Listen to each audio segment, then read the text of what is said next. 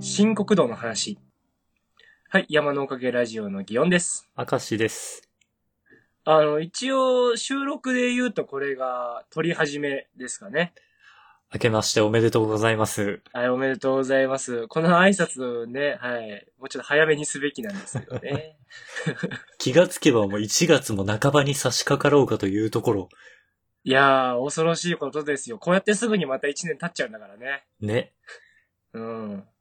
まあ、牛年ね、コツコツやっていきましょう。で、コツコツやっていきたいなと思うと、やっぱ大事なのは、日々の睡眠じゃないかと思うんですよ。まあ大事ですね。 うん。もう、10代終わってから、基本的に疲れてない日というか、体力が全開だなって思った日がないですもんね。ああ、そう。なかなか、これ不思議なもんよね。なんでだろう、昔の方がバリバリ体動かしたりとかいろいろやってたはずなんだけど、今の方がなんかずっと満身創痍な感じがするから不思議なもんだなと思って。睡眠大事よ。そう。やっぱ、長く寝る、時間寝るのも大事だけど、やっぱその質ってやっぱ大事じゃん。うんうんで、あの、最近すごい寝苦しいことに悩んでるのね。それあ、あんまり冬には効かないというか、夏に効くような話。そうなんだけど、まあ、じゃあ、どういうスペックで俺が寝てるのかという話ですよ。うんうん、いっぺん自分がどんな寝方をして寝苦しいのか整理しなきゃいけないじゃないですか。どういう状況で寝てるのまず、まあ、俺の寝る時間って結構まちまちなんだわ。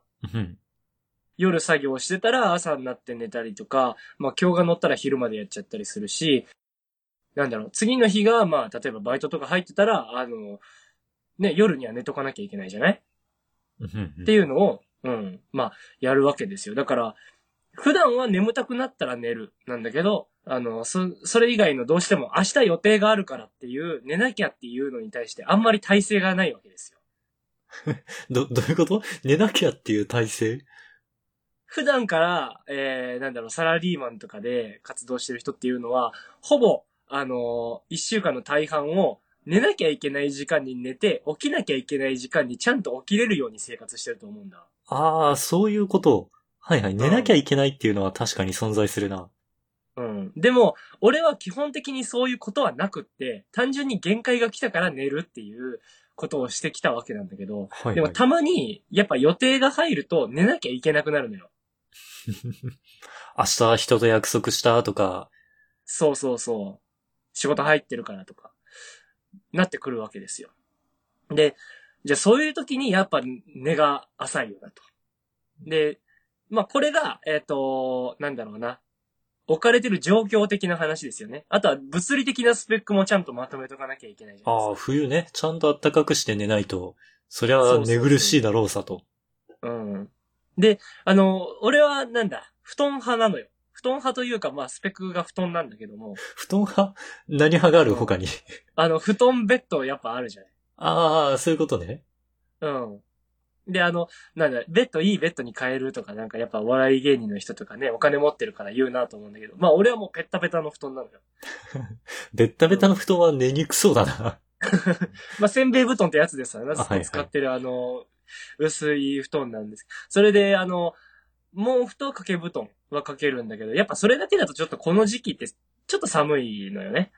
うんだから、あの、電気毛布をちょっと敷いてて、で、電気毛布と毛布に挟まれてる状態の擬音が、まあ、寝るんだけど、はあ。それはだいぶ寝やすいのではそう。俺の中ではもうこれ以上はないなというつもりで寝てるんだけど、うん。ただ、まあ、懸念事項としては、だいたい眠たい状態の擬音がちょっとピッて、とりあえずい電気つけて寝るんだけど、その、電気毛布の設定をちょっと高くしすぎた時はやっぱ寝づらいんじゃないかと。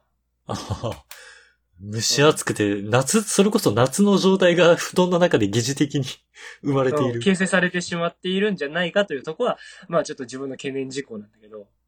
ただ、あの、本当にこれしか改善点ってないのだろうかっていうのも思うじゃない。ああ、設定下げるだけで済んだら楽だけど、他にあるんじゃないの、って。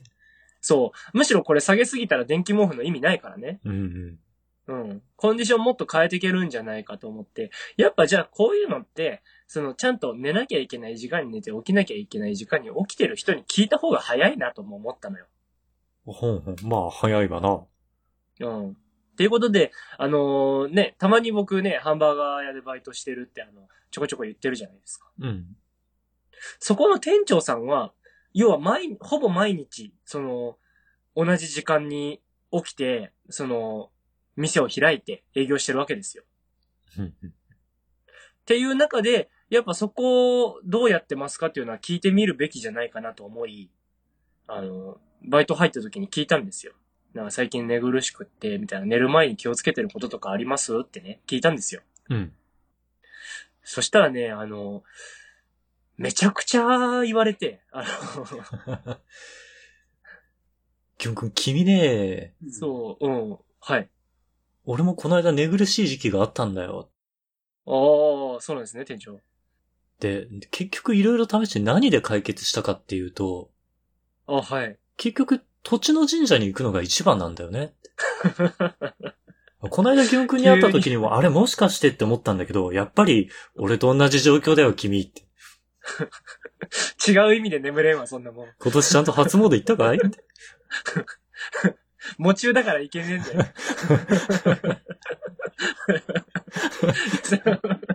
いいね、スピリチュアルな話はされてない。あの、ちゃんとこう、なんか寝やすくするためにはどんだけせなした方がいいかみたいなことを、こういうこと気をつけてるようがたくさん出てきたのよ。うんうんっていうのが、 まずは、あの、晩ご飯はあんまり食べない方がいいと。ああ、それ聞くね。うん。で、これなんかあの、ダイエットの方の話ではよく聞いてたなと思うんだけど、まあそれなんでかって聞いたら、あの、固形物の消化って4時間ぐらいかかるんだと。へえ。うん。で、そうなると、大体まあその人も忙しい生活してるから晩ご飯食べたら急いで風呂入ってもうバーって寝たら1時間後ぐらいには寝なきゃいけないんだけど、その、3時間ぐらい寝てるのに内臓はせっせと動いてるみたいな状態ができちゃうんだと。うん。そうなると完全に体が休まってないじゃないと。だから、晩ご飯はもう納豆一パックぐらい。もう本当にちょっとだけ食べて空腹紛らわして、で、もうそっからは絶対に風呂には入るんだと。ほで、風呂に入って体をしっかり温めてリラックス状態を作り、で、風呂から上がって、ちょっと、そこであの、なんだ、左右を飲む。お湯を飲んで、またこの中の温度をポカポカさせた状態を作り、う。うんうんんそんなこんな、まあ、ちょっと時間が経ってくると、要は、手先、足先が冷えてくるような状態になると。まあそうなるわな。うん。あの、風呂上がりたてはね、全身ポカポカなわけだけど、ちょっと冷えてくる。で、この状態、内側はポカポカなんだけど、外側が若干冷えてきたっていう状態の人間が一番こう、眠気が出やすいんだと。うん。で、そういう状態をちゃんと演出した上で、布団に入って寝ると、スッと眠れるって。寝るぞって思ってから1分ぐらいで俺は確実に寝れるようになったっていう話をしてたんです。ですよね。そんなにすごいな、それ。そう。それはすごい わ。そう、すごいなって思ったし、それのなんか説明してくる熱量。なんか、俺がこんだけしか説明をなんか覚えてないだけで、実際はもうちょっと長かったんだ。力説だったんだ。そうそうそう。で、舐めてたなと思って。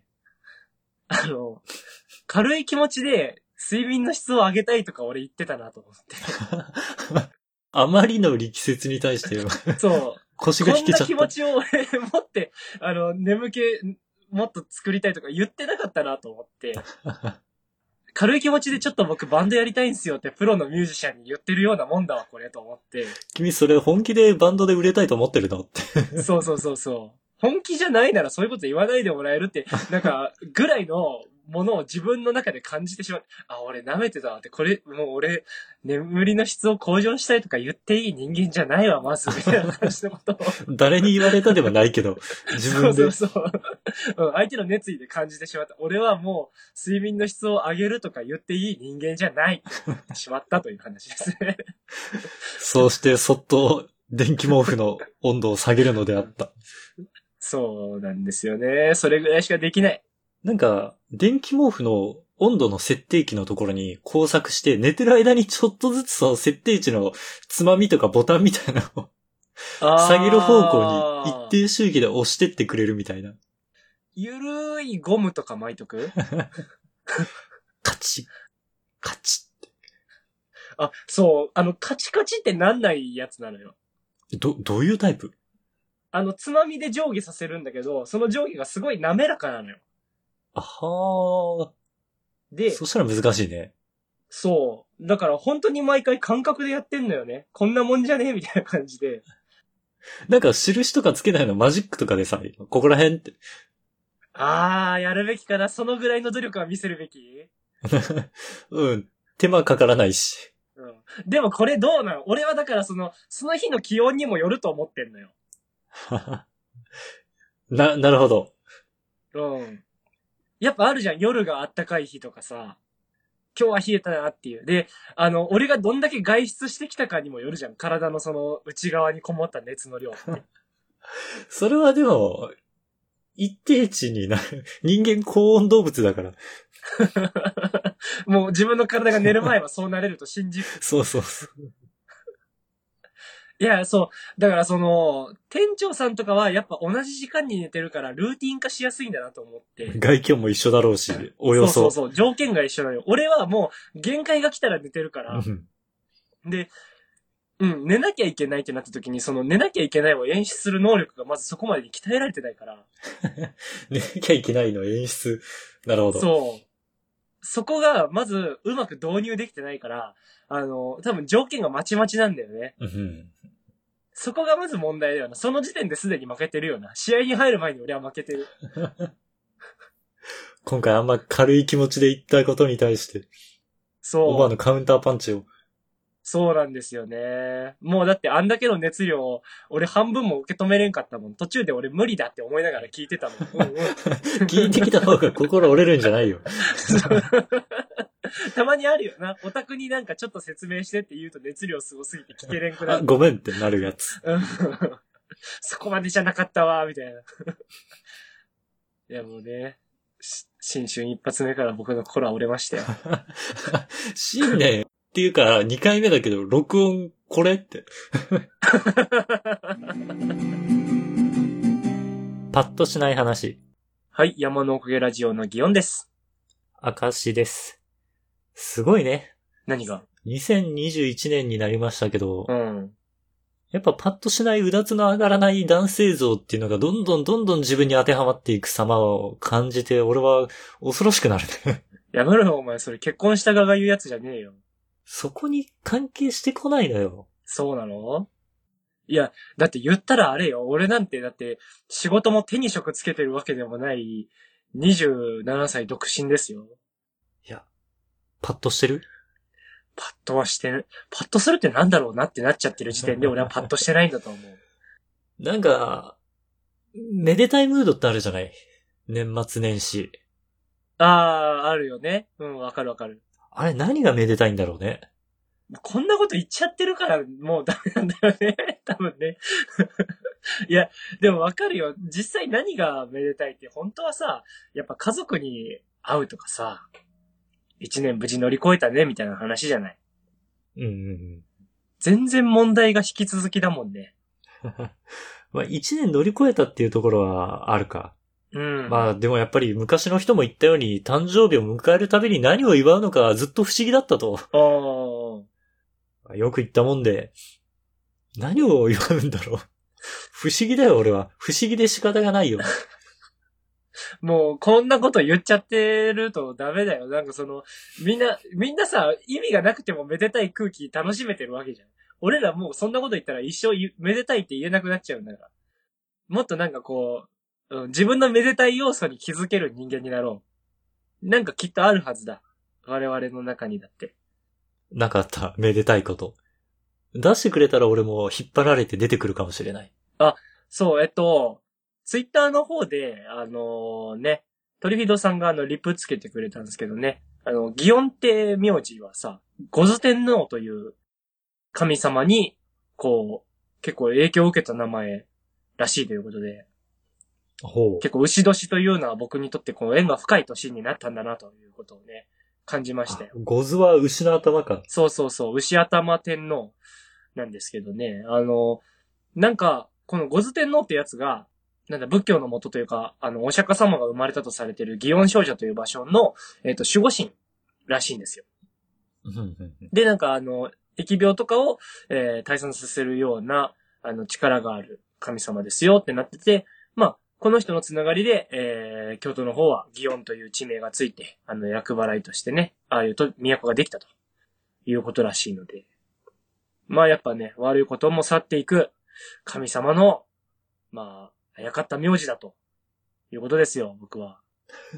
この話は何祇園さんの名字をありがたがれって話。そう、そういうぐらいよ。うん。ありがたかった。もうだってその祇園と、こいつはめでてえや。祇園さんと話ができてるなんて。こそう、その祇園とあなたはラジオを撮れているんですよ、今。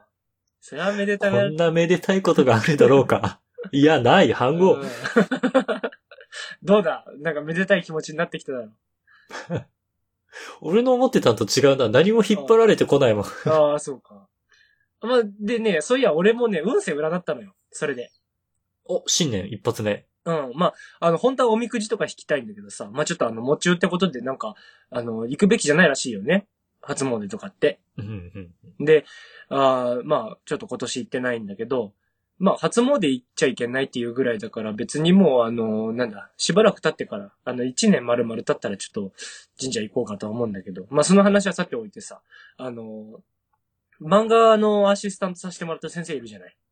はいはい。いつもお話だけお聞きする。うんその人の開いてるオンラインサロンの中にさ、占いできる人がいるのよ。へえ。うん。で、まあ、タロットとかもやるし、なんか、なんだっけな。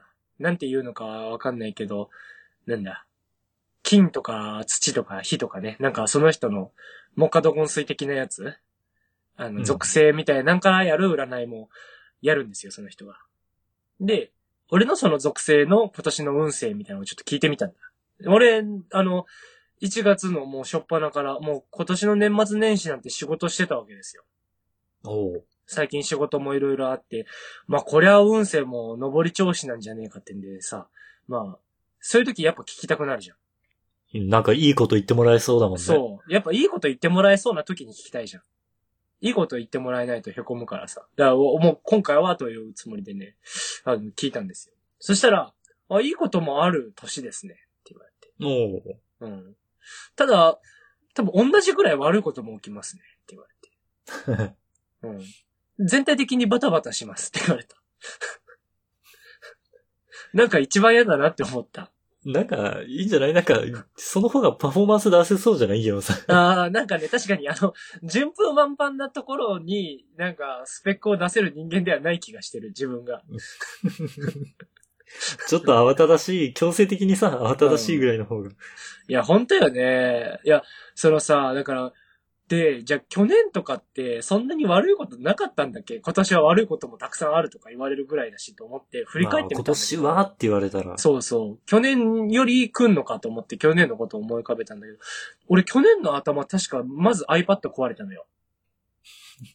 あれ、去年か。そう。iPad 壊れて、で、それでヒーヒー言いながら新しい iPad 買って、やって、で、そしたら、夏ぐらいになったら車がぶっ壊れて、なんか、うん。車も今、まだ家のやつ借りてるし、年末になったら、おばが、なんだ、ガンが見つかったっつって。うんうん。もう、大変でしたよね。あの、うちのおかんも凹むしさ。こりゃ、手術とかにお金がかかるなら俺も稼がにゃいけん、つって。まあ、結果的にそれで仕事増えたんだけどいいんだけど。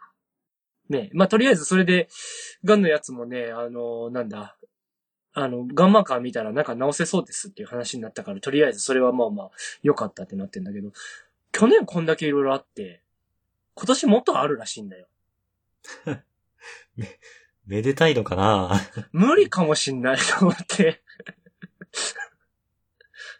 いや、そう。めでたくないね。思い返してみたら俺もめでたくないわ。めでたいってどうなんだろうな。でもどっかでちょっとめでたい話はすべきよな。こんな、こんな話ばっかしてる場合じゃない。あの、だってもうそろそろ、これが正式に何号目になるかわかんないけど、101号目が来るじゃない。 あ、そうね。やっぱあの、100を祝うより101を祝うスタイルで我々行きたいという話にはしてますから。まあ、主にね、俺が。うん。そうね。そう、俺は101の方が好きだから。うん。うちは、うちのラジオはそうしていきたいって。まあ、じゃあ、101号目ぐらいはちょっとさ、やっぱ、なかなかできない、ちょっと、めでたいことでもしてみたいじゃない。あの今回はもしかしたら、めでたくない話ができる最後の チャンスかもしれなそうい。かもしれない。いや、てかまあ基本的にはさ、あんまり我々いい話から始まるトークしないじゃないいい話がないもの。 最近さ、こんないいことがあってさ、ちょっと聞いてよって。ならない。なるような人多分話さない。 こんな風に。い明石さんいいことあったら黙っとくもんね。やなんかいいことあった、いいことあったってあんま言い出しちゃもったいないよ。あー、まあまあわかる気はする。なんかその、雑に扱ってしまう感じはするよな。うん。なんかそう、あのだから、例えば月の稼ぎが増えましたみたいな仕事がたくさん来て、どんくらいそれを言うかよね。そうどういう風に言うかもあるし。うん。月替わりでこんだけ収益上がってますみたいな。まあそれもおめでとうってはなるんだけど、なんかお金の人みたいな風に見られちゃうのもなんかもったいない気がするし。お金うん。あの人収益ガンガン上げるのに注力してる人なんだってなっちゃうと。まあ、もしギョンさんがで行ったとしても、俺は普段から割と、なんていうの、頑張ってる様子を同じぐらい見せてるから、バランス取れるんじゃないって思ってるけどね。ああ。それだから見てくれてる人らにはいいよな。そのツイートが拡散された時に、はいはいはい。そこが初めましてな人ができるわけで。確かに、それは誤解を生みそうん。で、多分、あ、この人の配信する情報を聞いておけば、稼ぐ流れがつかめるかもみたいなんでフォローしてくる人がいるかもしんないじゃん。う。うんうんうん。絶対にがっかりさせるよね。俺そんな配信しないもでもそれを期待したらがっかりするだろうね。ん。うん。がっかりさせんだろうなって思っちゃうとなんか言いづらくなるよな。うん。全然おめでたい話できないな。新年も、迎えたというのに。なんかあれだな、作ってくべきか。めでたい話は。今年何をするかか。うん。あ、抱負をね、新年いのやそ抱う負そうを、うん。やっとくべきじゃないか。今年の抱負、な、何する赤石さ んは。山のおかげラジオ、2021回を目標に。 めちゃくちゃ喋るじゃん。 急に更新頻度1日に何回で間に合 うのえーっとね、待ってよ。まだ100しかやってないんだから。あと1900回をうん。 365で割らないといけない。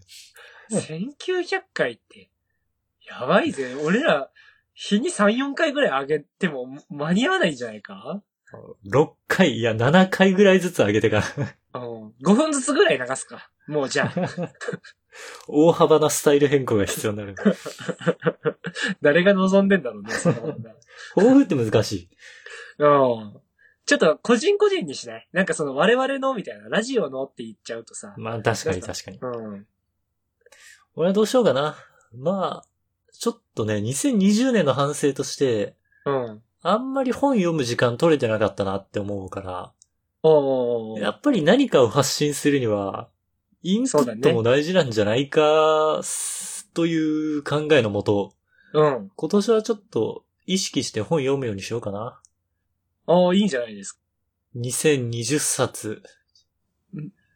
いける いけるそれ。割る。割るはね、向いてない。2021年に割るは向いてないよ。私 いやー、そうね。月2冊ずつぐらい。24冊読むわ。うんいいね。そんぐらい大事だね。うん、結構、ちゃんと目標になってる気がするわ。俺どうしようかな。なんか言って本読むとかよりも、実際物を作れの方が俺はやるべきだと思うんだよな。っほうほうて思ったら、うん、どうだろう。まあ仕事も忙しくなってきてるから毎月更新はできないんだけど、ちょっと創作漫画はね、更新したいからね。ほう。もう、うん。今年中に4話ぐらい更新できたらいいかな。 4話うん。かけることのん なんで人の目標は ?2021。 2021ページかけたら俺もう神だわ。あの、 4話か。大変そう。1話だけでも精神だいぶ削れそうなのに。だいたいね、その1話っていう区切りを40ページちょっとぐらいとかで見てるんだよ。だからその、十何ページで1回更新するんだけど、それだと、その要は0.3話ぐらいなのよ。うんううんん。な感じで4話って言ってるから結構なボリュームになるんだけど、多分4話も書いたら、あれだな、その単行本の一冊分以上は越すな。ああ、そうすごいね。うん。その今の、今まで書いた分と合わせてね、なるからね。ちょっとそこぐらいを目標に頑張ってみたいよね。できるかなまずい かな今こんなこと言うと、後でお前頑張ってなかったなってなっちゃうかな ?2 話とかにしとく一応読んで、切る。読んで記録残していきましょう。うん。そうだね。頑張る方向でいきたいと思います。